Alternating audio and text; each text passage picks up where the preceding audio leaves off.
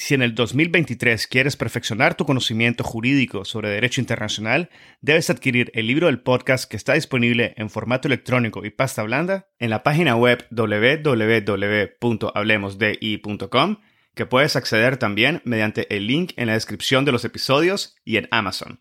El libro ofrece 16 capítulos que analizan diversos aspectos históricos y contemporáneos del derecho internacional público, el futuro de las Naciones Unidas, el surgimiento del derecho ambiental internacional, así como la justicia y los procesos internacionales, incluyendo aquellos ante la Corte Internacional de Justicia y la Corte Penal Internacional. También incluye cuestiones relativas a los derechos humanos y el derecho internacional humanitario, como la reparación de las víctimas de crímenes internacionales, el derecho de los pueblos indígenas, el derecho del mar y la llamada Blue Economy. Adquiere el libro y disfruta de contenido jurídico de primer nivel y en español. Este es el episodio 49 con el profesor Juan Manuel de Faramiñán Gilbert. Bienvenidos a Hablemos de Derecho Internacional. Mi nombre es Edgardo Sobanes, abogado y consultor jurídico internacional. En cada episodio tenemos a un invitado o invitada especial que nos inspira y comparte sus conocimientos y visión única sobre distintos temas jurídicos y políticos de relevancia mundial. Gracias por estar aquí y ser parte de HDI. En esta ocasión tuve la oportunidad de conversar con el profesor Juan Manuel de Faramiñán Gilbert sobre los tratados y principios que rigen las actividades de los estados en el espacio ultraterrestre. La conversación se extendió a casi tres horas, por lo cual hemos decidido dividir el episodio en dos. En esta primera parte, el profesor nos da una visión detallada sobre el marco jurídico del espacio ultraterrestre, el estado legal, su aplicabilidad y relevancia práctica para la comunidad internacional. Aborda de forma magistral la explotación y la exploración del espacio ultraterrestre, la Luna y otros cuerpos celestes. Nos comenta sobre el papel fundamental y novedoso del sector privado y la validez, relevancia y aplicabilidad de los tratados y principios que rigen las actividades de los estados sobre las empresas privadas como SpaceX. En la segunda parte del episodio, el profesor nos habla sobre la cuarta generación de los derechos humanos. Se refiere a la estación espacial, al marco jurídico que regulan las actividades, comportamiento y responsabilidades de los astronautas en la estación espacial, y nos comenta sobre las actividades espaciales como un motor del desarrollo sostenible, la Agenda Espacio 2030 y los cuatro pilares sobre los cuales se apoya una gobernanza equilibrada. Posteriormente, conversamos sobre el problema que representa la basura espacial y la responsabilidad de los estados, sobre la militarización del espacio y los escudos antimisiles.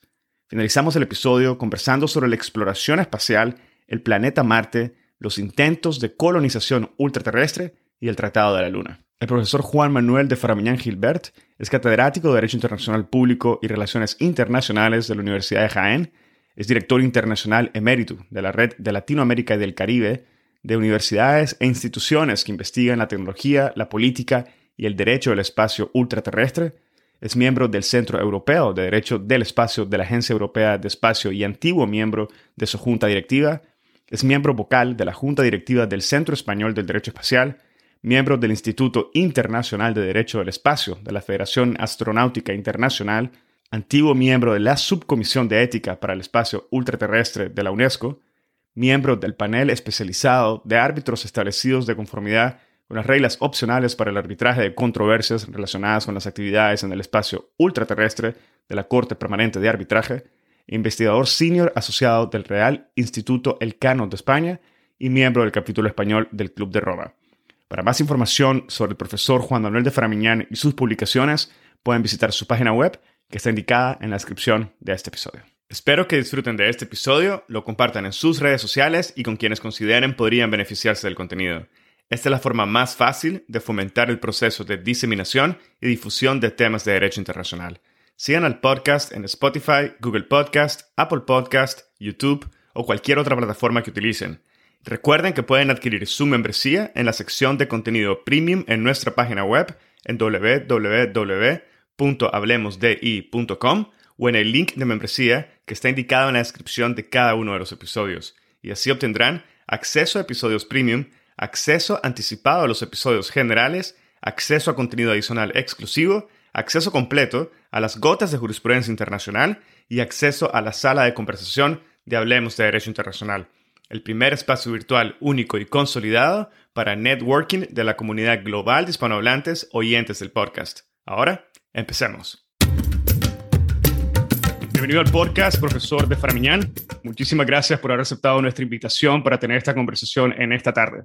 Al contrario, es una satisfacción para mí porque eh, realmente tenéis un programa, un podcast eh, con, mucho éxito y además hablando nada menos que de derecho internacional, que es algo que, ha, constituido toda mi vida en el mundo académico. Bueno, muchísimas gracias, profesor. Muchísimas gracias nuevamente por haber aceptado. Hoy vamos a conversar sobre los tratados y principios que rigen las actividades de los estados en el espacio ultraterrestre y especialmente aquellos tratados que han sido aprobados por la Asamblea General de las Naciones Unidas, que son cinco. Son cinco tratados cortos, complejos, poco conocidos y para muchas personas que son ajenas a este campo del derecho, considerados aún como ciencia ficción.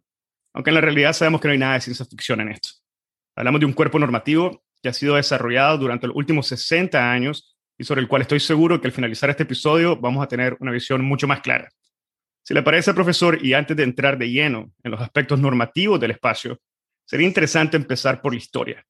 ¿Nos podría comentar sobre cómo y en qué contexto geopolítico las Naciones Unidas inicia los esfuerzos para asegurar el uso para fines pacíficos del espacio ultraterrestre y quiénes, quiénes fueron los principales impulsadores de este marco jurídico visionario, profesor? Pues en efecto, lo que se llamó en su día la, carrera espacial eh, surge en una especie de, diálogo o dialéctica, quizá mejor, entre los Estados Unidos y la antigua Unión de Repúblicas Socialistas Soviéticas. El lanzamiento del Sputnik obviamente es un momento eh, crucial y nos estamos encontrando en la década de los años 60, Em, se está generando la Guerra Fría eh, y todo ello va a dar lugar a, a un juego de ajedrez, a ver quién coloca primero, quién se coloca primero en el espacio, quién llega, se decía en aquel momento, primero a la Luna.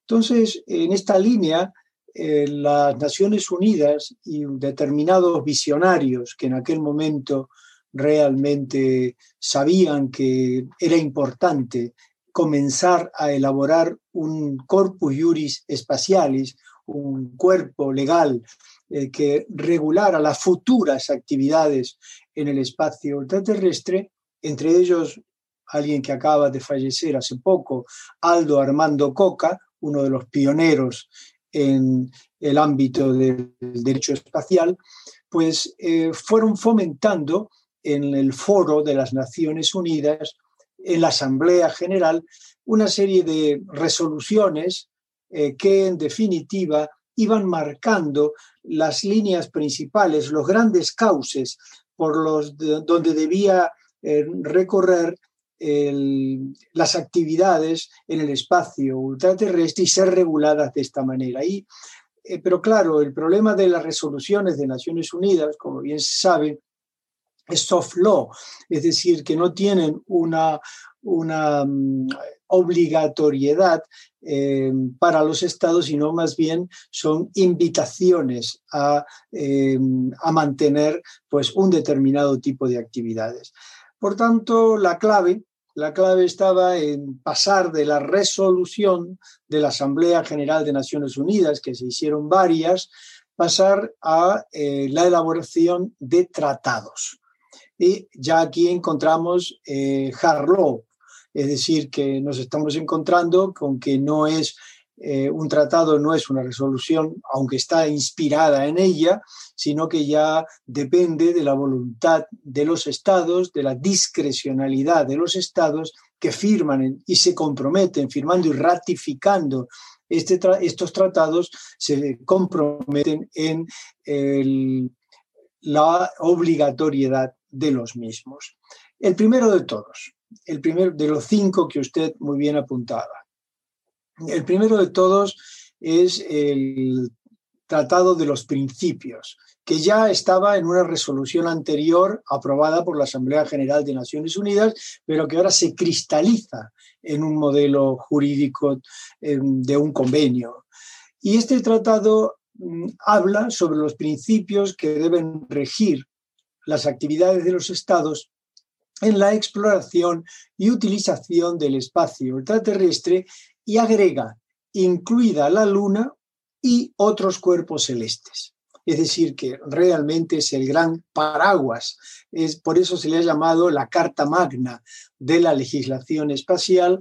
Eh, se firma en 1967, por eso decía, esa década de los años 60 es muy importante, y a partir de ese momento se van elaborando otros tratados más. Y volveré sobre este tratado en un instante, pero quiero en principio hacer un esquema global del llamado Corpus Juris Espaciales. Luego, luego de este tratado del espacio, vamos a ver que en el artículo quinto de este tratado ya se habla de los astronautas como enviados de la humanidad.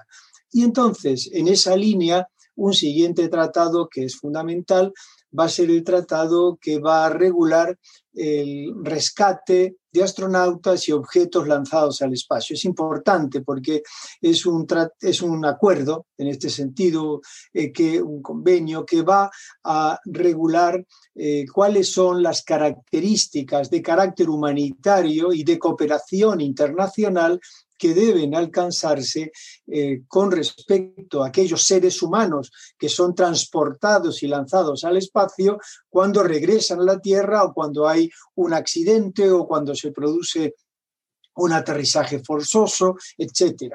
Y también el tema de los objetos espaciales que son los que llevan a estos, eh, a estos astronautas al espacio ultraterrestre. Luego de este tratado, eh, de acuerdo, viene otro que será el de responsabilidad internacional, porque en esta idea eh, es importante, mm, se va a determinar dos tipos de responsabilidad internacional. Una primera, para aquellos objetos lanzados al espacio en el ámbito de la Tierra, cuando todavía no han no han dejado el planeta Tierra y también en el ámbito del espacio aéreo. Como bien se sabe desde el punto de vista jurídico del derecho internacional, tanto el espacio aéreo como la Tierra y las aguas jurisdiccionales eh, son soberanía del Estado subyacente.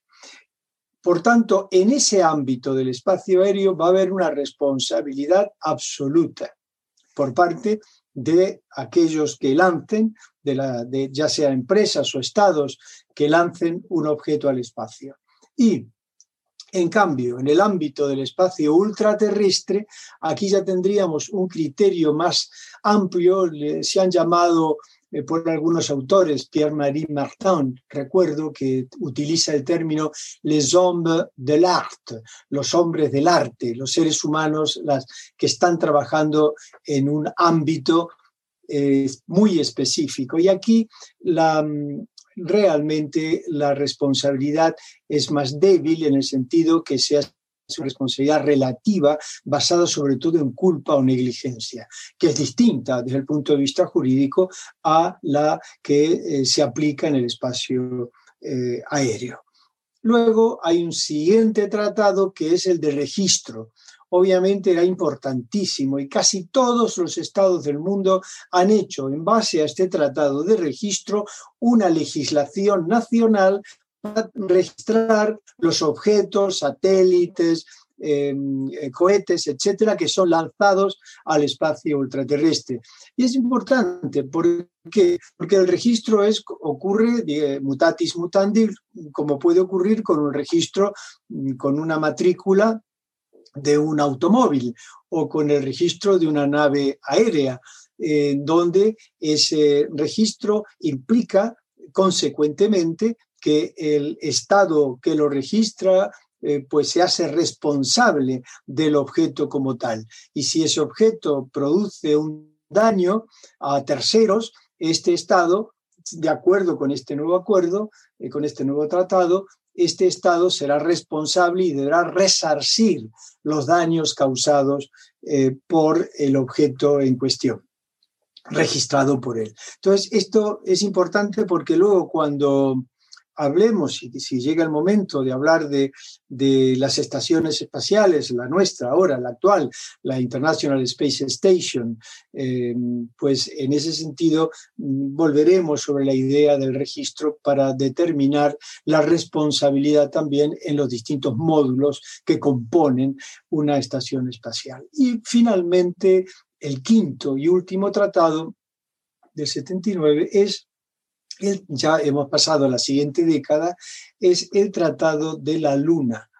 Y es un tratado muy controvertido, lamentablemente no ha obtenido, aunque sí está en vigor, porque obtuvo en su momento las cinco ratificaciones que se exigía para que entrara en vigor, no más de, creo que 17, 18 estados son los que lo han firmado y ratificado, y por tanto, aunque está vigente, no tiene el efecto ni el impacto jurídico que han tenido eh, otros, eh, otros, los otros cuatro tratados que sí han sido firmados eh, con una vocación de carácter universal.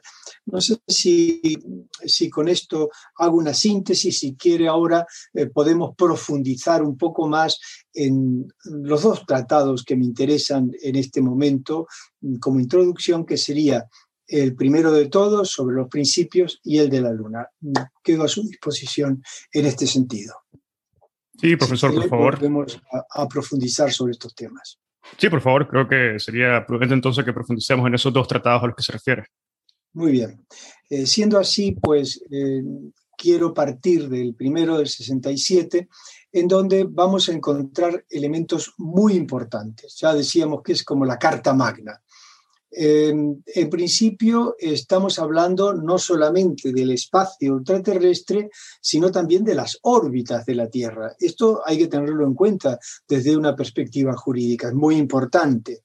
Son muy importantes las órbitas, eh, porque allí están posicionados los satélites. Pero incluso habla de la Luna y luego la apostilla, que me parece importante, de otros cuerpos celestes, es interesante más que nunca ahora cuando se está hablando de la explotación de los minerales de los asteroides. Los asteroides deben entonces ser considerados, a mi entender, como otros cuerpos celestes y luego podemos profundizar en esta cuestión. Ahora bien, hay un tema importante en este tratado y es que, y que se va a repetir además en todos los otros cinco tratados, en los preámbulos de los otros cinco tratados, que dice que lo que se regula en el espacio ultraterrestre debe, incumbe a toda la humanidad. Sería que se debe realizar en interés de la humanidad. Y la versión inglesa dice, shall be the province of all mankind o la versión francesa, que es igual que la española, elles sont l'apanage de l'humanité tout entière. O sea que tenemos ahí realmente un punto, eh, una piedra fundamental que está recordándonos el interés de la humanidad. Y no es baladí lo que estoy diciendo, porque en la actualidad, eh, cuando estamos pasando del old space al new space, ese New Space de la actualidad está hablando sobre todo de los intereses económicos, que no los niego, son fundamentales en el espacio extraterrestre, pero estos intereses obviamente económicos tendrán que ser equilibrados, eh, porque no olvidemos que el espacio deberá ser del interés de todos, y voy a ser más claro, de todos los estados no importa cuál sea el desarrollo económico científico. ¿Por qué? Porque muchos estados carecen de esa capacidad tecnológica. Y ahora mm, hay empresas particulares que tienen mayor capacidad tecnológica que muchísimos estados. Y en ese sentido, aquí en el New Space, eh, donde nos encontramos en la actualidad, que es un espacio comercial o empresarial, pues tendremos que eh, caminar eh, con pie de plomo no me niego a la explotación económica de los minerales en el espacio, pero sí a su control y regulación jurídica.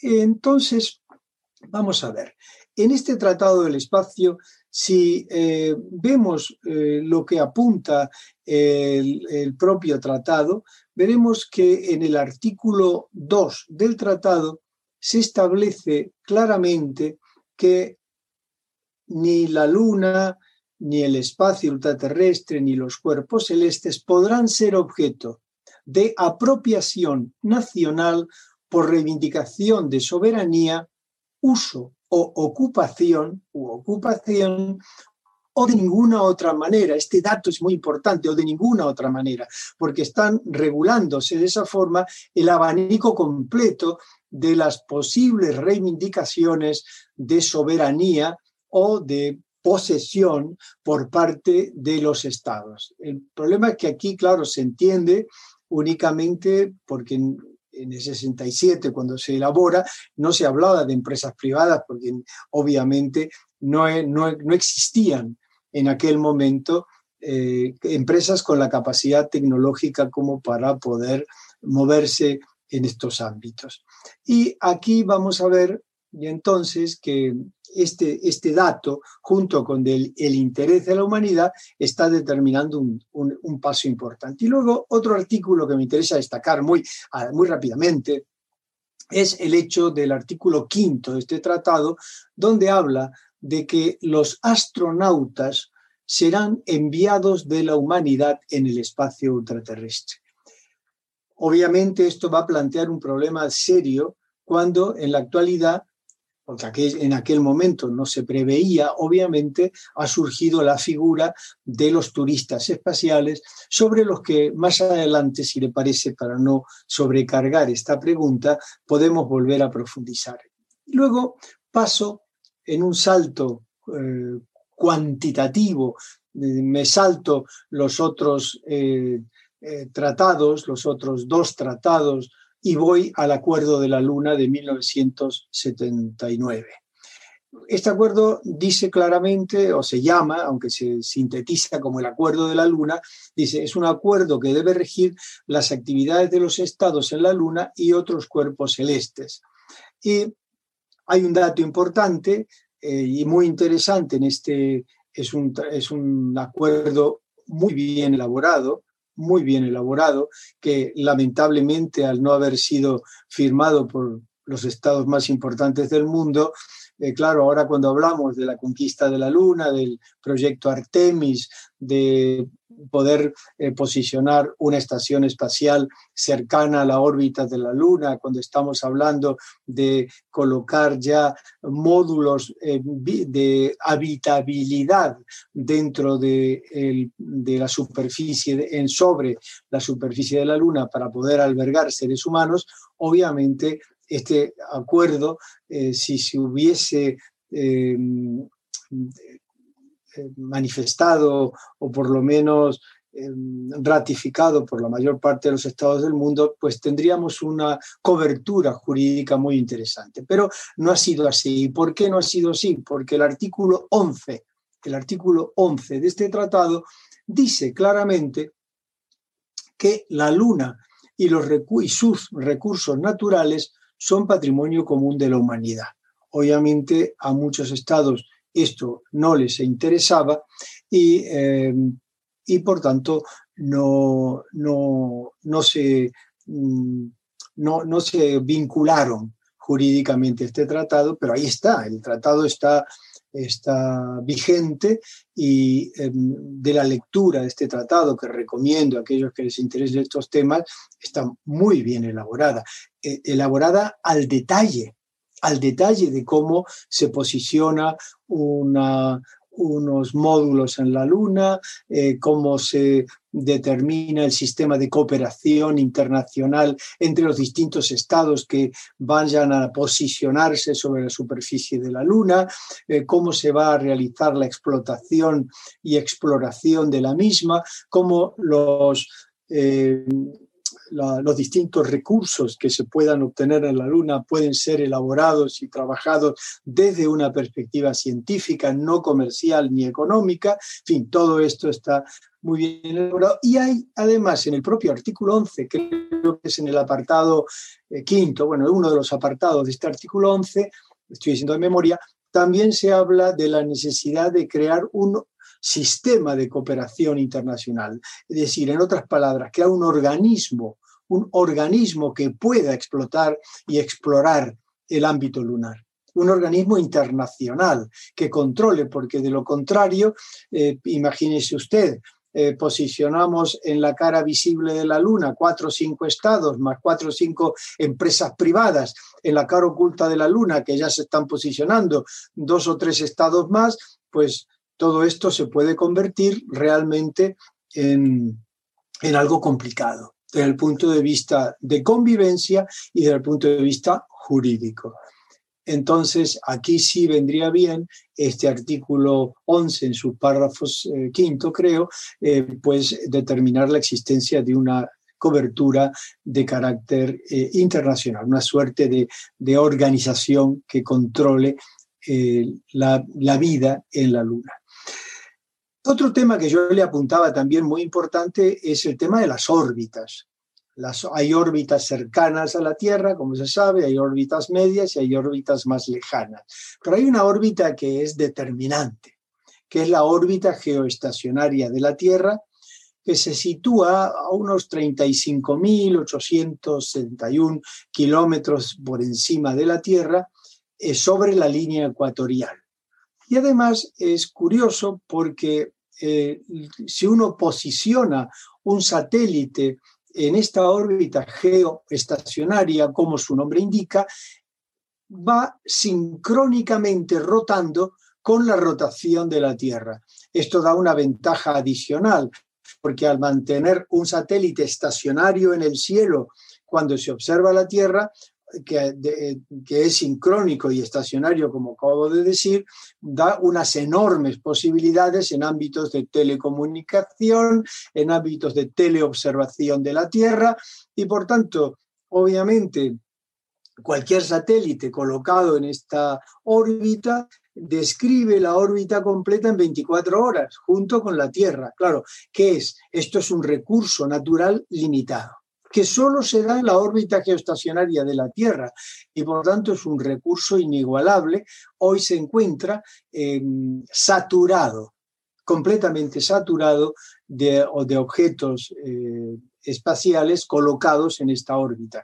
Y esto, un dato curioso, muy de pasada lo digo, va a dar lugar a que los estados ecuatoriales, decía que es en la línea del Ecuador, estados ecuatoriales como Colombia, que es el más destacado en este sentido, porque incluso ya veremos que en su propia eh, constitución, el artículo 101 de la constitución colombiana, se habla de esta órbita, el Congo, el Ecuador, Indonesia, Kenia, Uganda, Zaire, Brasil, eh, todos estos estados hacen una declaración que se llama la Declaración de Bogotá en 1976 y reivindican la soberanía del segmento del espacio correspondiente a su territorio terrestre proyectado sobre la órbita geoestacionaria de la Tierra. Es un segmento, o sea que si yo, eh, o si el Estado colombiano, por ejemplo, eh, prolonga hacia arriba hacia Adcaelum, como dirían los latinos, Adcaelum,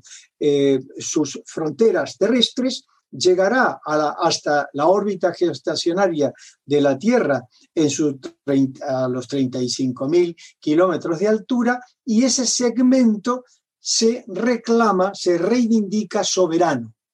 Obviamente esto no, eh, no, no, no, tuvo éxito y no, no, tenía lógica porque contradecía el Tratado del Espacio del 67, donde en su artículo segundo, acabo de citar, eh, pues niega, eh, imposibilita la reclamación o la apropiación soberana de cualquier espacio temas del espacio ultraterrestre, ya sea las órbitas o cuerpos celestes. Por tanto, no funcionó, pero el argumento de estos estados era, en tanto y esto es una gran laguna del espacio ultraterrestre que luego, si quiere, profundizamos en ella.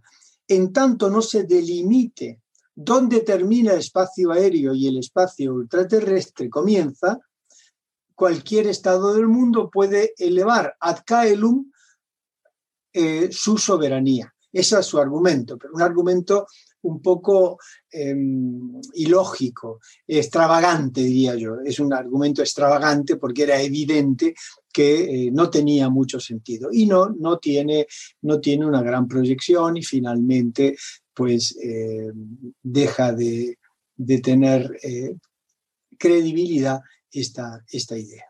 Bueno, profesor, muchísimas gracias por esa imagen completa, importante y además muy necesaria clarificación de la historia jurídica del Corpus Juris Spatiali, lo que pone en contexto, hasta cierto punto, varios de los aspectos fundamentales que vamos a abordar a lo largo de este episodio. Y asimismo, me da la oportunidad de hacer una pregunta un tanto puntual. De todos los tratados que hemos mencionado, ¿cómo podríamos o qué se podría decir, de qué forma se relacionan y se complementan entre sí, si es el caso o no? Y al mismo tiempo, ¿cuál es el estatus legal, el estado legal de los mismos actualmente? El, estado legal es hard law, es decir, derecho puro y duro, en la medida en que son cinco tratados que están, han sido firmados y ratificados por la mayor parte de los estados del mundo, con excepción del Tratado del Acuerdo de la Luna, que ha sido firmado y ratificado por muy, una casi veintena de estados, es decir, muy pocos estados lo han. Entonces, aquí tendríamos un juego interesante. Por un lado, es obvio que para todos los estados del mundo, y sobre todo los estados eh, con, con, capacidad y potencialidad de carácter mm, eh, tecnológico y económico, para poder acceder al espacio, eh, los cuatro primeros acuerdos, es decir, el tratado eh, primero de los principios, eh, los dos convenios, el convenio de, em, de, astronautas y rescate de astronautas de objetos espaciales y el convenio de registro, son evidentemente absolutamente regulables y, y regulan cualquier actividad. Con respecto al último, al, de, al acuerdo de la Luna, eh, claro, esto plantea problemas. Los grandes estados incluso no los han, incluso España no lo han ratificado, ni firmado ni ratificado. Es una deuda. Esto es una laguna. Pero aquí tenemos un tema que, a mí me parece interesante y sobre el que eh, la, la, la administración Trump fue en contra de ello, y es la posibilidad jurídica, estamos hablando de derecho internacional, la posibilidad jurídica de que un determinado, una determinada práctica, que, es, que en este caso puede surgir del Tratado del Acuerdo de la Luna, genere eh, una opinión juris sigue necessitatis, como se llama en derecho romano, una opinión jurídica de que esa, esa repetición, esos actos repetitivos están generando una vinculación de carácter legal, pues estaríamos hablando de derecho, de la creación de un derecho consuetudinario por parte de la existencia firme y ratificación del Acuerdo de la Luna. Claro, en este sentido, es un tema controvertido, obviamente, es un tema muy controvertido, pero yo soy de los que apoya eh, la posibilidad de esta eh, opinio juris, si vos necesitatis, eh, por parte de muchos estados que están respetando o han respetado el acuerdo de la Luna vuelvo a insistir que desde el punto de vista jurídico es un tema controvertido, no es pacífico, no es un tema jurídicamente pacífico. Por lo tanto, algunos eh, juristas pensamos algo y otros juristas piensan otra cosa. Pues la posibilidad de esa repetición es importante y hay que tenerla en cuenta. Obviamente, siguiendo su pregunta, eh, es importante en este momento eh, que porque lo sabe perfectamente usted al trabajar sobre temas de derecho internacional, que el derecho genera seguridad jurídica. Y esta seguridad jurídica es fundamental para las actividades de exploración y ahora, entrecomillado, explotación del espacio ultraterrestre, la Luna y otros cuerpos celestes. ¿Por qué? Porque Ah, de lo contrario, pues caemos en este problema de las lagunas jurídicas. Y este problema de las lagunas jurídicas lo acabo de apuntar con el tema de la órbita geoestacionaria y los países de, eh, la del ámbito ecuatorial. Eh, ¿Por qué? Porque al no existir una clara diferenciación, pues en ese sentido eh, nos vamos a encontrar con un problema. Una de las principales le voy a decir algunas para, para, continuar con su pregunta. Una de las principales lagunas, acabo de señalarla, es la falta de definición de dónde termina el espacio aéreo. Si vamos a la Convención de París de 1919 y luego posterior Convención de Chicago sobre la aviación civil internacional de, de 1944, eh, eh, en ninguna de ellas se establece, curiosamente, dónde termina el espacio aéreo y dónde empieza el espacio ultraterrestre. Y entonces, claro, eh, este, este, esta, esta, tendencia genera problemas. ¿Por qué? Porque eh, ya en el convenio de París del 19 em, se identifica claramente al espacio aéreo como un espacio vinculado absolutamente a la soberanía del Estado subyacente. Y en este sentido, vamos a ver que eh, ya tenemos problemas en la actualidad eh, y aquí me viene bien recordar lo que acabo de apuntar sobre el convenio de responsabilidad por daños, en donde un, hay, hay artefactos en este momento donde los avances tecnológicos hacen que una, un, módulo o un, digamos, un, objeto espacial pueda eh, salir de un aeropuerto, ya no como un cohete, sino salir de un aeropuerto desde el punto de vista horizontal, como una aeronave, llegar al espacio ultraterrestre y luego eh, y convertirse en ese momento en un objeto espacial ya en el ámbito del espacio ultraterrestre. Habría que preguntarse dónde empieza y dónde termina. Y sobre eso, pues ahora eh, haremos algunas referencias muy básicas. Y luego volver a la Tierra eh, como un avión y aterrizar, como lo hace recientemente los, los módulos enviados por SpaceX, SpaceX eh, donde pues tenemos que estos vehículos que son aeroespaciales, podríamos llamarlos entre comillados aeroespaciales, pues están dando una señal de alerta sobre la necesidad de saber qué ocurre y cuáles son las responsabilidades eh, que acaecen para estos objetos en el espacio aéreo y luego en el espacio ultraterrestre, en una derrota normal en ambos, en ambos espacios. Entonces, esto es importante eh, porque mm, tendríamos pues que pensar de una vez por todas la hora de definir el espacio aéreo y el espacio ultraterrestre, el límite, digamos. Un elemento, un elemento interesante que yo utilizo mucho y acabo de publicar en el libro este eh, que acabo de publicar sobre minería espacial, eh, un elemento sería hacer algo parecido a lo que hemos hecho en el ámbito del derecho del mar en el convenio de Montego Bay de 1982, pues hasta ese momento, desde los años 50, figúrese usted, eh, donde empiezan las primeras conferencias sobre derecho del mar, no hay un acuerdo claro sobre la extensión del mar territorial. Y el mar territorial está claro que es, es eh, soberanía del Estado costero. Por tanto, algunos estados reivindicaban la soberanía en tres millas, otra en seis millas, y otras en 12 millas y otras en 200 millas, como lo hicieron algunos estados eh, africanos.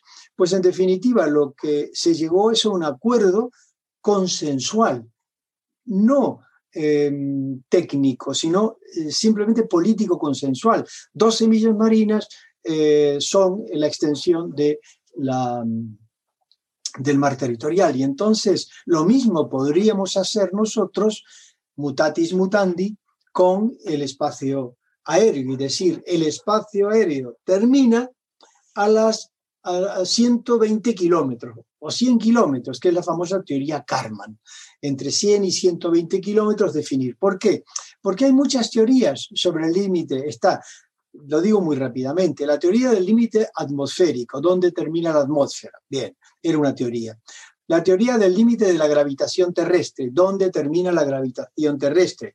Piense usted que en la estación espacial, aunque no hay gravedad en principio por las fotos que se pueden ver o las filmaciones, hay una microgravedad. Hay microgravedad en la estación espacial. Por lo tanto, ¿dónde termina y dónde empieza eh, la, la, eh, gravitación terrestre es complicado. Está también la eh, teoría de la delimitación en la órbita geoestacionaria de la Tierra. Luego la teoría biológica, dónde se puede vivir, dónde la vida es posible. La teoría de la por zonas. La teoría em, del derecho romano llamada ad infinitum, es decir, hasta las estrellas.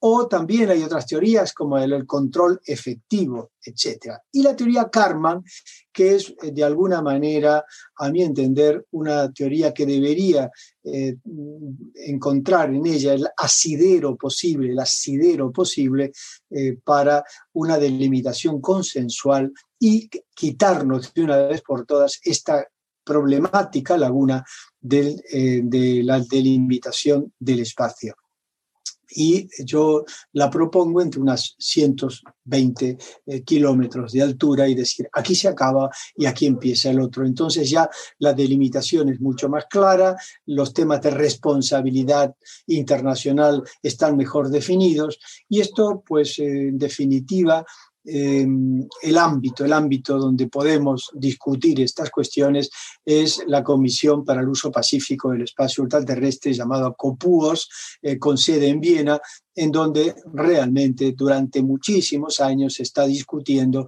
sobre eh, las cuestiones relativas a la definición y delimitación del espacio ultraterrestre porque todo esto, pues como ha visto usted hace un momento, eh, tiene pues muchos, eh, muchas implicaciones importantes, es decir, definirla, terminar de definir este ámbito, mm, a mi entender, es importante. Otra laguna. Otra laguna es qué se define como objeto espacial. Lo acabo de decir yo hace un momento, era muy claro en la década de los años 60 y 70, pero ahora tenemos objetos aeroespaciales. Ya no es un cohete que colocamos en, en el ámbito del espacio terrestre, en sus diferentes módulos, etc. Ahora tenemos objetos que son aeroespaciales. Aquí también tenemos otro problema, y es que el problema lo vamos a encontrar en los propios cinco tratados, en donde no se habla con claridad ni se define, porque en algunos se habla de objeto espacial, en otros se habla de vehículo espacial, eh, eh, claro, eh, y en, otros se habla de nave espacial en los distintos cinco tratados. Por tanto, aquí hay un autor español que trabaja estos temas y ha trabajado mucho sobre la responsabilidad internacional, que es Cesario Gutiérrez Espada, y él hablaba de hablar quizá de artefactos espaciales o de ingenios espaciales. Bueno, él, con buen uso del lenguaje español, pues trataba de encontrar pues, una definición más uniforme que pudiera evitar eh, coyunturas desagradables que en definitiva eh, compliquen la situación. Y otro, otra laguna es el tema de los la definición de astronauta. Yo le decía a usted que en el artículo del Tratado de Principios, Tratado de la Carta Magna, Tratado del Espacio, se dice que el eh, astronauta es em, un enviado de la humanidad. ¿Y a quién se considera astronauta? Lo dice el propio tratado, a toda persona enviada al espacio ultraterrestre. Cuidado, porque ahora estamos hablando de astronautas de cosmonautas si son rusos o de taikonautas si son eh, orientales, si son chinos o, o japoneses. Pero evidentemente ahora surge una nueva figura y es el hecho del turista espacial. ¿Cómo consideramos a los turistas espaciales? ¿Podemos considerar a un turista espacial un enviado de la humanidad, un enviado de la humanidad que ha pagado una fortuna por un capricho económico y, personal de ir al espacio, bueno, no, no, lo considero oportuno. Y mucho menos cuando esto se generalice, porque ya empresas como SpaceX o em, Planetary Resources están hablando, em, o la de Elon Musk, eh, también la de, eh, la de Amazon, eh, también están hablando de hacer viajes espaciales. Están hablando, sin ir más lejos, de un viaje turístico alrededor de la Luna, sin posicionarse en ella, recorrer la cara oculta de la Luna y volver a la Tierra. Estos turistas espaciales, una cantidad de siete, ocho, nueve, más o menos, que son los que por el momento podrían tener cabida y pagarían una fortuna, obviamente, por este desplazamiento, no considero yo que puedan ser turistas espaciales, que puedan ser astronautas o enviados de la humanidad. Pero el problema es que los cinco tratados que hemos, con los que hemos introducido esta charla de hoy, pues no dicen nada al respecto de turistas espaciales ni de la figura jurídica que debe acontecer sobre el turismo espacial. ¿Cuál es mi propuesta? Pues mi propuesta es que deberíamos otra vez, otra vez aplicar lo que ya tenemos. Y si ya hemos hecho un camino importante en el ámbito del derecho en el ámbito no solamente del derecho del mar, como apunté hace un instante, o en el ámbito del derecho aéreo, como voy a apuntar ahora, en el ámbito del derecho aéreo, claramente, según la, la OASI, diferenciamos de una forma muy clara lo que serían los pilotos que llevan la nave, la tripulación que apoya a los pilotos y los turistas que tienen otra categoría especial y que son los que viajan de un lado a otro a través de esto. Entonces aquí habría que pensar una regulación que no existe, que no existe todavía. Una regulación, habría que pensar también un ámbito importante que sería el, ver en qué medida, en qué, en qué medida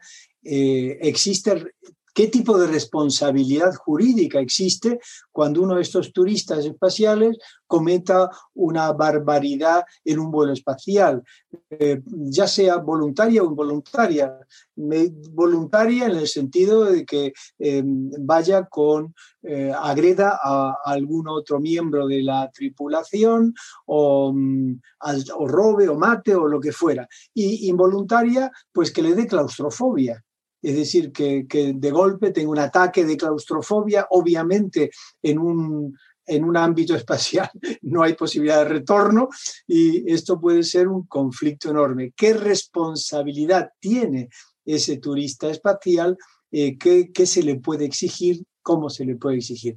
Aquí hay un dato interesante que lo dejo solo apuntado y es que, como ya decíamos, por el acuerdo de registro, la nave va a regularse por la legislación del Estado que lo ha registrado. Es decir, que esa, esa aplicación, en el momento que se regule, esa aplicación jurídica sería el del Estado que ha, la del Estado que ha em, registrado ese módulo, ese objeto espacial o esa nave espacial. Y aquí tenemos un poco el planteamiento general en base a su pregunta. Muchas gracias, profesor, por extenderse y abordar en detalle las lagunas del cuerpo normativo del derecho espacial y las distintas teorías para la limitación del espacio aéreo y el inicio del espacio ultraterrestre, al igual que la necesaria definición del concepto de astronauta y el turismo espacial. Pero antes de entrar en detalle sobre algunos de estos puntos que ha mencionado, incluyendo SpaceX, sobre el cual vamos a conversar, es importante aclarar una concepción general de este tema y es que se considera que el derecho espacial es relevante e importante únicamente para potencias espaciales como son Estados Unidos, China, Rusia y más recientemente, por ejemplo, podríamos mencionar los Emiratos Árabes Unidos. ¿Es esta su consideración también? ¿O piensa que hablamos de algo que debe estar en la lista de prioridades de toda la comunidad internacional? Y si este último fuera el caso, ¿nos podría explicar el por qué? Bueno, sin duda, yo creo creo que esto debería estar en la lista de prioridades, como usted muy bien apunta, de toda la comunidad internacional. Lo que ocurre es que hoy por hoy, hasta hoy, el, espacio para muchos estados era algo, eh, lo apuntaba usted muy bien al comienzo de su exposición, em, eh, cercano a la ciencia ficción, pero eso es un error garrafal, es un error profundo. El, está, el, el espacio es una realidad en nuestros días y esto lo demuestra la cantidad de, desechos espaciales, eh, de satélites en uso y en desuso que tenemos en todas las órbitas bajas, cercanas, em, medias o lejanas de la Tierra y por tanto, pues esto es una demostración de que es algo que nos interesa, nos preocupa y nos afecta sobre todo nos afecta a todos, a toda la comunidad internacional.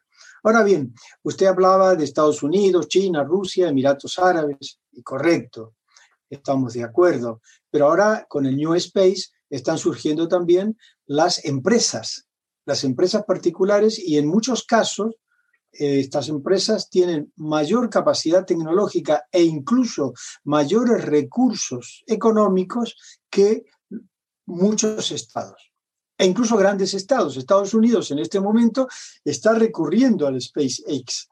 ¿Por qué? Porque le está facilitando muchísimas, eh, digamos, fallas o lagunas económicas y tecnológicas que tiene el propio Estado. Y entonces, de esa forma, eh, pues ha, surgido pues todo en el New Space, todo una, una cuestión, una, digamos, una reflexión, más que una cuestión, una reflexión nueva. ¿Cuál es la reflexión nueva? El New Space. El New Space. El New Space nace además en una situación compleja. ¿Por qué? Porque nace en estos años, pero justamente le afecta la pandemia de la COVID-19 eh, que está afectando a todo el planeta. Claro, en este sentido, obviamente la actividad eh, espacial se ha visto afectada por el coronavirus. Eh, muchas eh, misiones espaciales, tanto de los estados como de estas empresas particulares, se han postergado, eh, se han de alguna manera relajado el interés. Bueno, perdón, la práctica, el interés no, el interés no, no, el interés sigue, pero la práctica sí. Incluso vamos a ver que algunas han logrado tener actividades. SpaceX junto con la NASA ha llegado a acuerdos y ha enviado astronautas al espacio y a la estación espacial, como lo sabe usted, que se ha producido hace poco, a pesar de, la pandemia. Es decir, mandó sus tres astronautas a la International Space Station. en un vuelo además eh, muy exitoso, eh, con, una, con unos eh, digamos, con unos trajes espaciales especialmente diseñados casi por, digamos, por altos diseñadores de la pasarela Cibeles, es decir, que en el fondo hay un, hay un cierto esnovismo en todo esto, pero bueno, eso es el dinero que mueven. Eh, China, por ejemplo, estoy pensando, trajo rocas lunares a la Tierra, eh, pero bueno, de todas maneras, eh, muchas, muchas, eh, muchos proyectos se han quedado en, el aire. Eh, y hay muchas más empresas, claro que las hay. Le voy a dar algunos nombres. Por ejemplo, SpaceX en este momento es la más conocida, es la que más se está moviendo. también está, obviamente, la de la de, Amazon.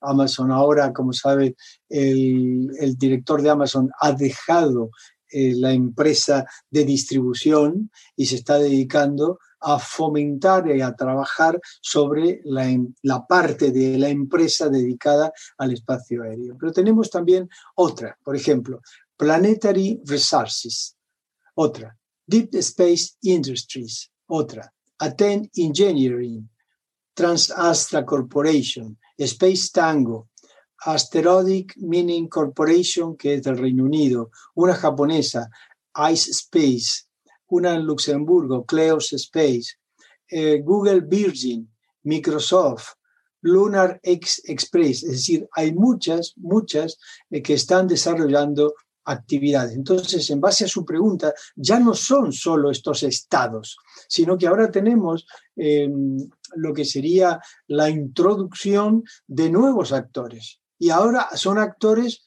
particulares.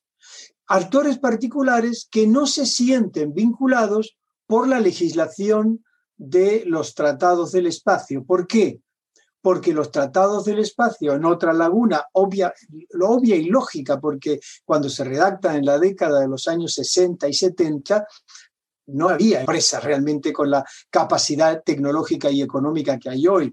Por tanto, en esos tratados no se habla de empresas, se habla de que los estados no podrán reivindicar su soberanía. Y entonces las empresas dicen, no reivindicamos soberanía, pero sí reivindicamos la explotación de los recursos en el espacio. Y por eso no nos interesa el artículo 11 del Tratado de, del Acuerdo de la Luna que habla de patrimonio común de la humanidad.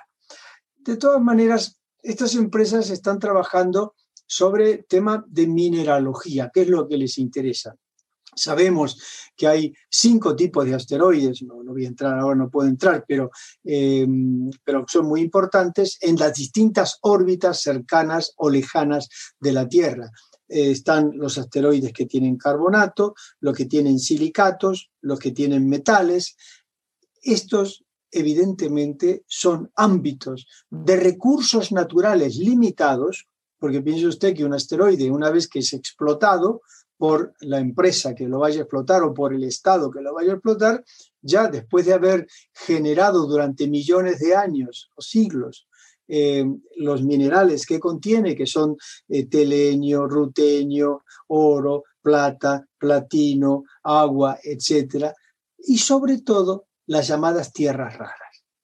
Y esto es eh, una empresa que es Planetary Resources, es la que más está trabajando en el tema de la tierra rara en los asteroides. ¿Qué son las tierras raras? Pues las tierras raras, como su nombre indica, son eh, un conjunto de elementos químicos dentro de la tabla periódica y se configuran con una mezcla de óxidos e hidróxidos eh, dentro del bloque F de la tabla periódica y como materias primas que son, son escasas en la corteza terrestre, pero están en gran cantidad, se encuentran en gran cantidad en eh, los eh, asteroides. Y es curiosamente China quien controla en la Tierra los grandes yacimientos de tierras raras. Eh, también hay un tema muy interesante y es que mm, se ha descubierto el Tropic, que es un volcán extinguido eh, submarino en la zona cercana a Canarias, en España, que está siendo reivindicado por Canarias, por España, mejor dicho, y por eh, Marruecos.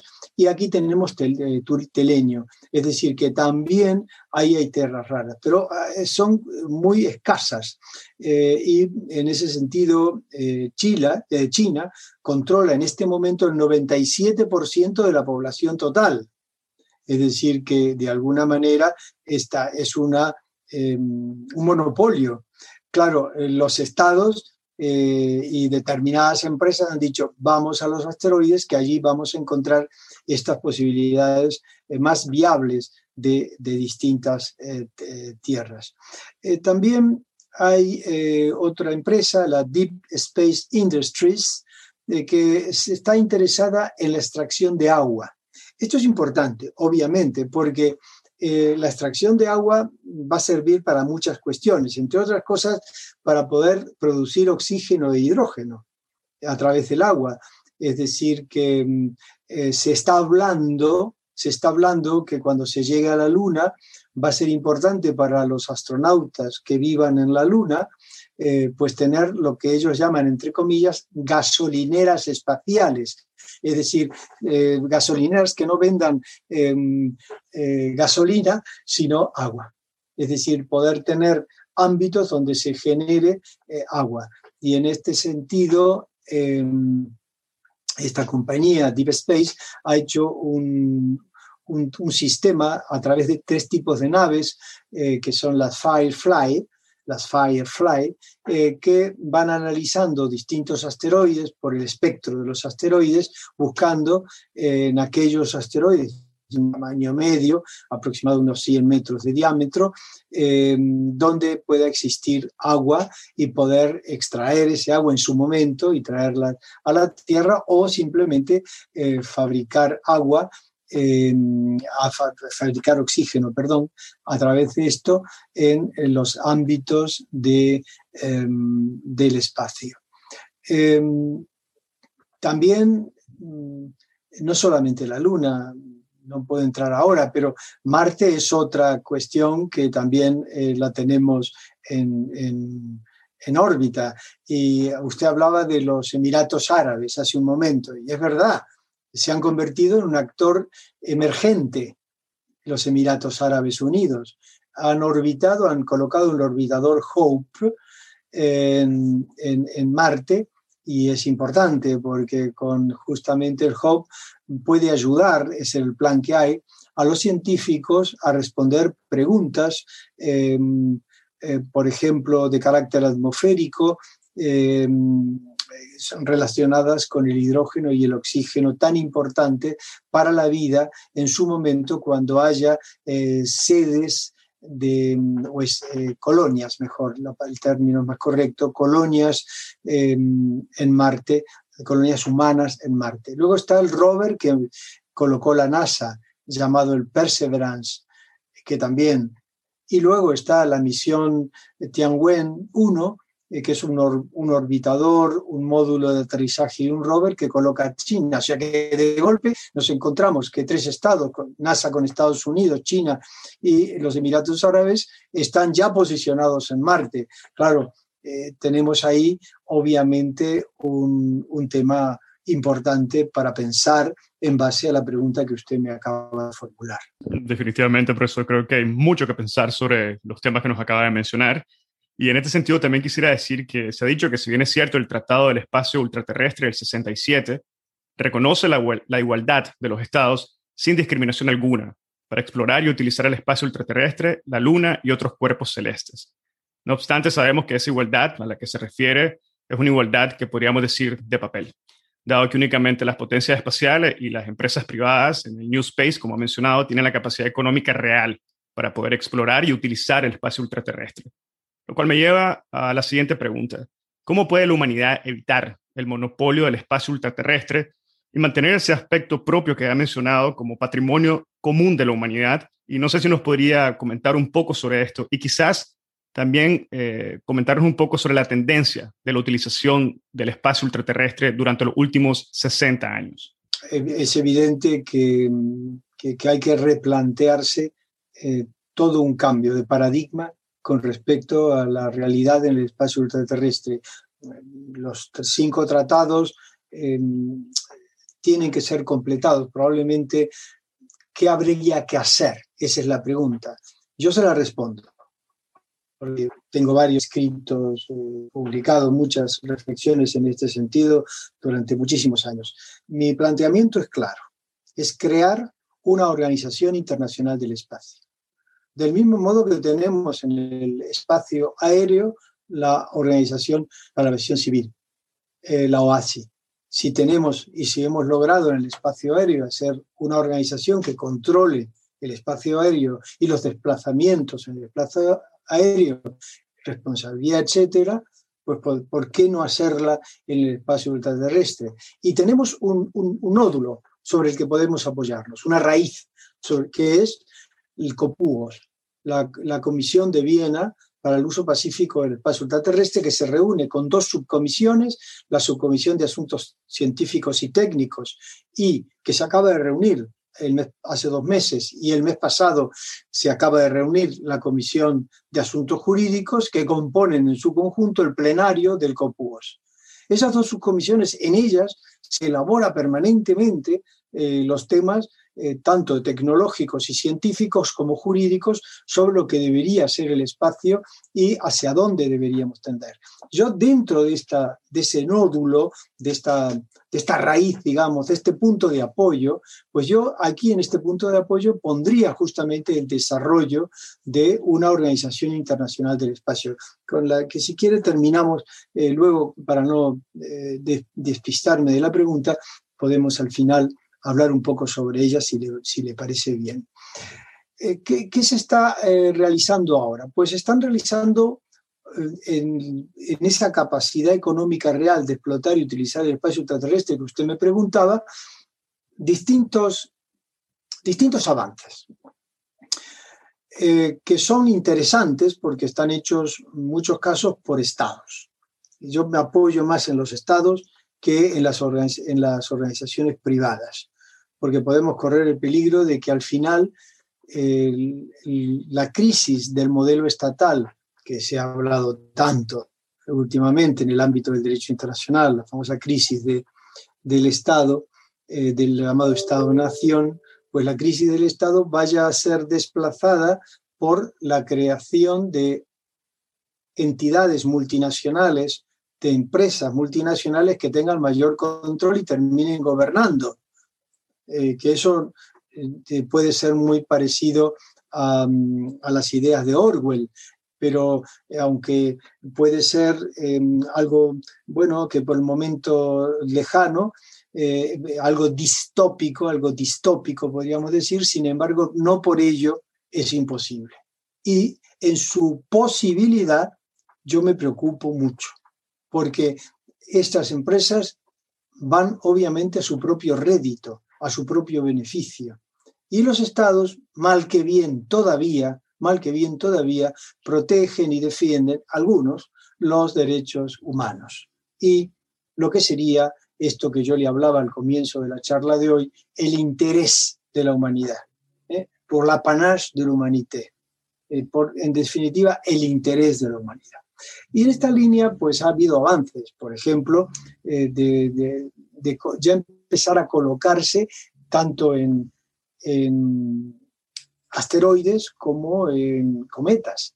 Pienso, por ejemplo, pensemos, por ejemplo, en el ingenio que se envió por parte de la Agencia Europea del Espacio, el FILAE, eh, que crea un módulo de aterrizaje llamado el Rosetta, no sé si lo recuerda, que va a posicionarse en un cometa con un nombre curiosísimo, un nombre muy, muy, muy curioso que es el Churjimov Gerasimenko. Y este cometa, pues em, con ayuda del Instituto Max Planck, del Centro Nacional de Estudio Francés, de la Agencia Iriana, del Centro Aeroespacial Alemán obviamente de la Agencia Europea del Espacio, eh, se logra posicionar, desplazar a Rosetta eh, al, módulo Rosetta en la proximidad del cometa que acabo de citar, seguirle en la órbita alrededor del Sol y luego enviar un módulo de aterrizaje. El Rosetta envía un módulo de aterrizaje que aterriza, se posiciona el Philae, que es el rover, una especie de rover, se posiciona en la superficie del cometa y eh, de alguna manera pues eh, puede estudiar las distintas hechos. Esto que nos, el, contenido de este, de este cometa. ¿Esto por qué es importante? Bueno, mm, eh, ha sido una experiencia tecnológica muy interesante, porque ha sido posicionarse en un cometa. Eh, mm, este cometa mm, va a realizar eh, seis órbitas con el Rosetta, seis órbitas alrededor del Sol, en un viaje llamado viaje sideral, que cubre 8 mil millones de kilómetros. Y sobrevola tres veces la Tierra, sobrevuela una vez Marte y se encuentra con otros asteroides y resiste 31 meses de, hibernación en el espacio profundo, que es el espacio, espacio profundo, es el espacio más distante de del Sol, para despertar, porque esa hibernación generalmente se congela, eh, para despertar luego en cercanía del Sol, eh, cuando genera pues, eh, una experiencia realmente muy curiosa e interesante. Luego, no, no solamente este, Estados Unidos, también hay una operación similar que realiza Japón en los años 2003-2010 con la llamada sonda Hayabusa, y van a colocarla o cercana a un asteroide que es Itokawa. ¿Qué hace? El Hayabusa logra aterrizar, por decirlo de alguna una terminología un poco extraña, porque aterrizar es en la Tierra, pero bueno, eh, logra posicionarse en, el, en este asteroide Itokawa y eh, con una sonda eh, superar obviamente las condiciones de ingravidez y de, movimiento pendular que tiene el asteroide, dispara proyectiles en el terreno y logra eh, con un brazo extractor eh, sacar pues determinado tipo de, de, productos que puedan servir luego para investigaciones. Es decir, que se han hecho realmente pasos importantes. Está también el Osiris Rex, eh, que se acercará a Venus, eh, no a Venus, sino a Venus, eh, que es un asteroide, para realizar una maniobra que se llama touch and go, que es tocarlo e irse con un brazo aspirador para empezar a practicar la posibilidad de eh, sentirse, eh, digamos, cercano a, la posibilidad en su día de la explotación de los asteroides, sobre la que si quiere luego eh, profundizamos un poco más. Muchas gracias, profesor, nuevamente por esa respuesta. Y hoy en día, profesor, hemos visto, como ya ha mencionado, que el sector privado se ha posicionado en la exploración espacial. Eh, mencionó también que esto levanta interrogantes importantes sobre la validez, la relevancia y la aplicabilidad de los tratados y principios que rigen las actividades de los estados en la exploración y utilización del espacio extraterrestre sobre las empresas privadas como SpaceX, por mencionar alguna. ¿Qué nos puede comentar sobre este cambio de paradigma? ¿Cómo se ve el futuro de la regulación para las empresas privadas en este sentido? Por el momento no hay regulación clara. Es necesario regularlo y sobre esta laguna, pues es por donde se están moviendo todas ellas. Y obviamente esto pues está generando pues una incertidumbre eh, por parte de los juristas y una certidumbre por parte de estas empresas que van a sus anchas. Entonces, pues, eh, por ejemplo, eh, Bezos, eh, la empresa espacial de Blue Origin, de Jet, que es que justamente yo le comentaba que ha dejado ahora eh, todos los temas de, distribución y se está, va dedicando a Blue Origin. Eh, Jeff, eh, Jeff, Bezos tiene planeado para el 2021, 2022 varias misiones. Y por el momento con vuelos suborbitales, que son las prácticas que están haciendo a bordo de un vehículo que es el New Shepard, que ya ha sido varias veces lanzado y que eh, en estos vuelos eh, suborbitales que duran unos minutos de duración eh, y ofrecen un servicio de turismo espacial, los turistas pueden, pueden experimentar la microgravedad y entonces flotar un poco en el espacio durante unos minutos, pero para esto pagan fortunas. Entonces ahí sí tenemos un, un cambio de paradigma que se apoya en todas las lagunas, en todos los problemas o las cuestiones que yo les he, le he apuntado en, momentos anteriores. Em, también eh, hay otro vehículo que, más poderoso que el Falcon Heavy, eh, que lo tiene SpaceX, que es el New Glenn, y que con él también se está eh, pensando en eh, realizar todas estas naves tripuladas. Esto cambia el paradigma, como usted bien dice. Una nave tripulada como la Crew, el Crew Dragon de SpaceX, eh, que ya está realizando misiones tripuladas desde el suelo de los Estados Unidos, con el apoyo de la NASA, para transportar astronautas a la estación espacial. Obviamente ya no son los estados los que están llevando a los astronautas. Esto cambia el paradigma, obviamente, cambia.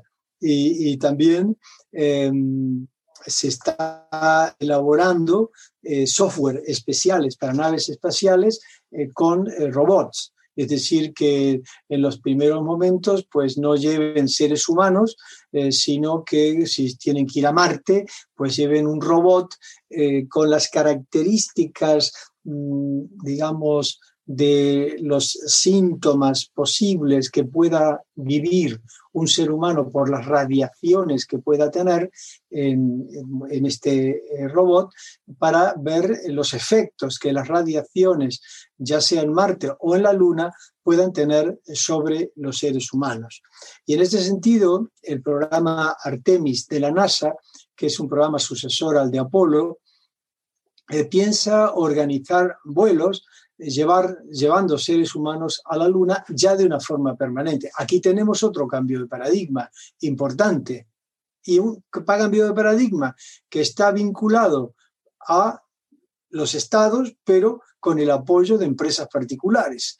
Es decir, que aquí tenemos una sinergia entre ambos elementos que realmente eh, habrá que pensar eh, cómo se regula jurídicamente eh, toda, todas estas, eh, eh, todas estas posibilidades que están surgiendo en la actualidad.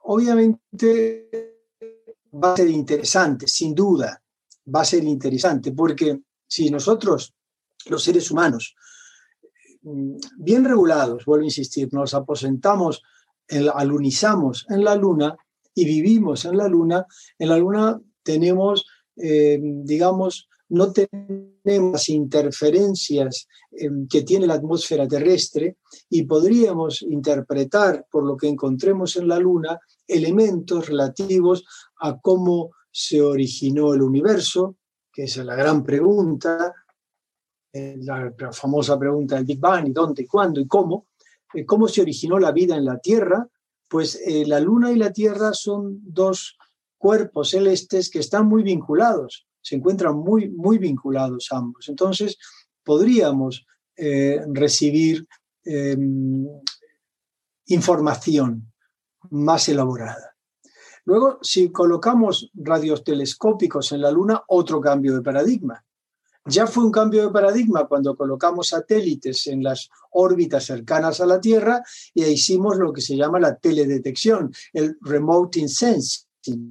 ¿Por qué? Porque el remote sensing permitía observar la Tierra desde el espacio. Con los radiotelescopios observamos el espacio desde la Tierra, pero ya cambió el paradigma cuando empezamos por los satélites a observar la Tierra desde el espacio y poder determinar dónde hay racimientos arqueológicos, dónde hay em, eh, bienes o recursos naturales importantes, em, ver la, la, temperatura de la Tierra, ver los cambios climáticos en la Tierra, en fin, la observación. Esto fue un cambio, pero si ahora el radiotelescópico que coloquemos no está colocado en la Tierra para observar el espacio, sino que lo colocamos en la Luna, allí podríamos recibir, según piensan los eh, científicos, señales de la fase temprana del universo, que en la Tierra es imposible porque estas frecuencias son absorbidas por la atmósfera. Y ver de alguna manera cómo los cometas eh, y los asteroides que golpearon en su constitución tanto la Tierra como la Luna, pues en la, materia prima llegó a la, a la Tierra, obviamente, y estos son las, eh, los restos de sustancias orgánicas originales, que hoy, hoy, tenemos oro, platino eh, en la Tierra. ¿Por qué? Porque lo generó la Tierra, no. Dicen los geólogos que porque fue cuando la Tierra estaba aún incandescente, estaba en un magma que se estaba formando, la, penetración de cometas en el, en el interior, en el seno de la Tierra, antes de que se enfriase, fue la que permitió esta, esta riqueza de, recursos llamados naturales, que también están ahora en los asteroides, como apuntaba hace un momento. Pues lo mismo va a ocurrir con lo que podamos encontrar restos o rastros en la Luna. Es decir, que la Luna permanece casi inalterada. En cambio, la Tierra eh, se renueva completamente su superficie a través del tiempo, a través del clima, a través del volcanismo, a través de las placas, tectónicas. Se mueve, como sabéis, la teoría de Wegener, de la, de la deriva continental de las placas tectónicas. La, Tierra está, está viva. En cambio, la Luna, si me permite el neologismo, está muerta, o sea, la idea.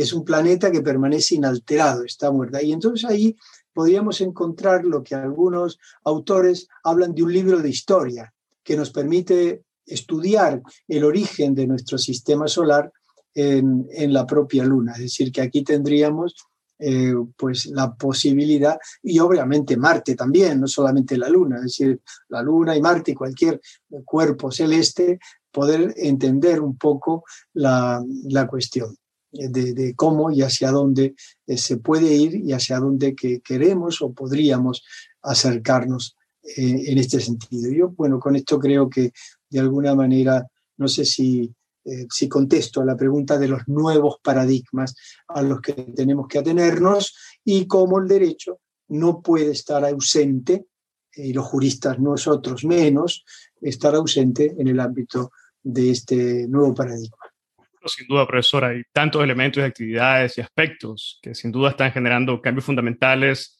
y de forma exponencial, no solo al desarrollo y la implementación del derecho, claramente, sino a las sociedades, la forma de vivir y la forma de ver la vida en sí misma en general. Y sobre esta base, profesor, me gustaría eh, referirme ahora a lo que ha sido reconocido como una nueva generación de derechos humanos. existe hoy en día un debate sobre si nos encontramos efectivamente en el inicio de una nueva generación de, donde la humanidad, concebida como un conjunto único, se ha convertido en el eje central, en el eje sobre el que gira una denominada, como mencionaba, cuarta generación de los derechos humanos, que se caracteriza en parte por buscar el bienestar mundial en una sociedad que está siendo dominada por los avances tecnológicos. ¿Cuáles son sus valoraciones sobre este aspecto, profesor? Pues sí, muy, muy bien la idea de la cuarta generación, lo que se llaman los derechos humanos emergentes técnicamente. La primera generación está, está un poco basado en la, la, Declaración de Derechos Humanos de, de la Revolución Francesa. Eh, entonces, la, la, primera generación estaba basada en los derechos individuales, básicamente, las libertades, los derechos individuales. La segunda generación está basada en los derechos colectivos, es decir, en definitiva, de qué, en qué medida eh, los individuos deben convivir con el resto de otros seres humanos. La tercera generación estaba basada en lo que sería la relación de los seres humanos eh, con, eh, la, con el planeta, eh, con, con, el propio planeta, y la cuarta generación de estos derechos emergentes está relacionada con unos nuevos derechos, el derecho, por ejemplo, el derecho a la paz, que sería un derecho importante que no está recogido en los, otros derechos, el derecho al desarrollo sostenible sería otro derecho importante humano, y luego surge, lo apuntaba usted, el concepto de patrimonio común de la humanidad, que sería un poco un concepto muy discutido, que yo apoyo mucho porque me parece que es interesante, pero habría que preguntarse em, de qué manera, em, cómo podemos abarcar la idea, de, la idea de patrimonio común de la humanidad. Es una tarea compleja, porque claro, en primer lugar, porque como usted muy bien dice, es un concepto en permanente evolución. Eh, hablábamos de derechos de la primera generación, derechos humanos de la segunda, de la tercera y de la cuarta generación, en donde pues es un, muy proteico, por decirlo en términos más exactos. Es un fenómeno proteico. Cambia. Con esto llegamos al final de la primera parte de esta cátedra jurídica sobre el derecho del espacio ultraterrestre. No te olvides que la segunda parte sale la próxima semana. Hasta entonces. Si encontraste este episodio interesante, te invitamos a que lo compartas y nos sigas en Spotify, Apple Podcast, Google Podcast o cualquier otra plataforma que utilices para escuchar tu podcast Hablemos de Derecho Internacional, haciendo clic al botón de seguir o al botón de suscripción. Hasta la próxima.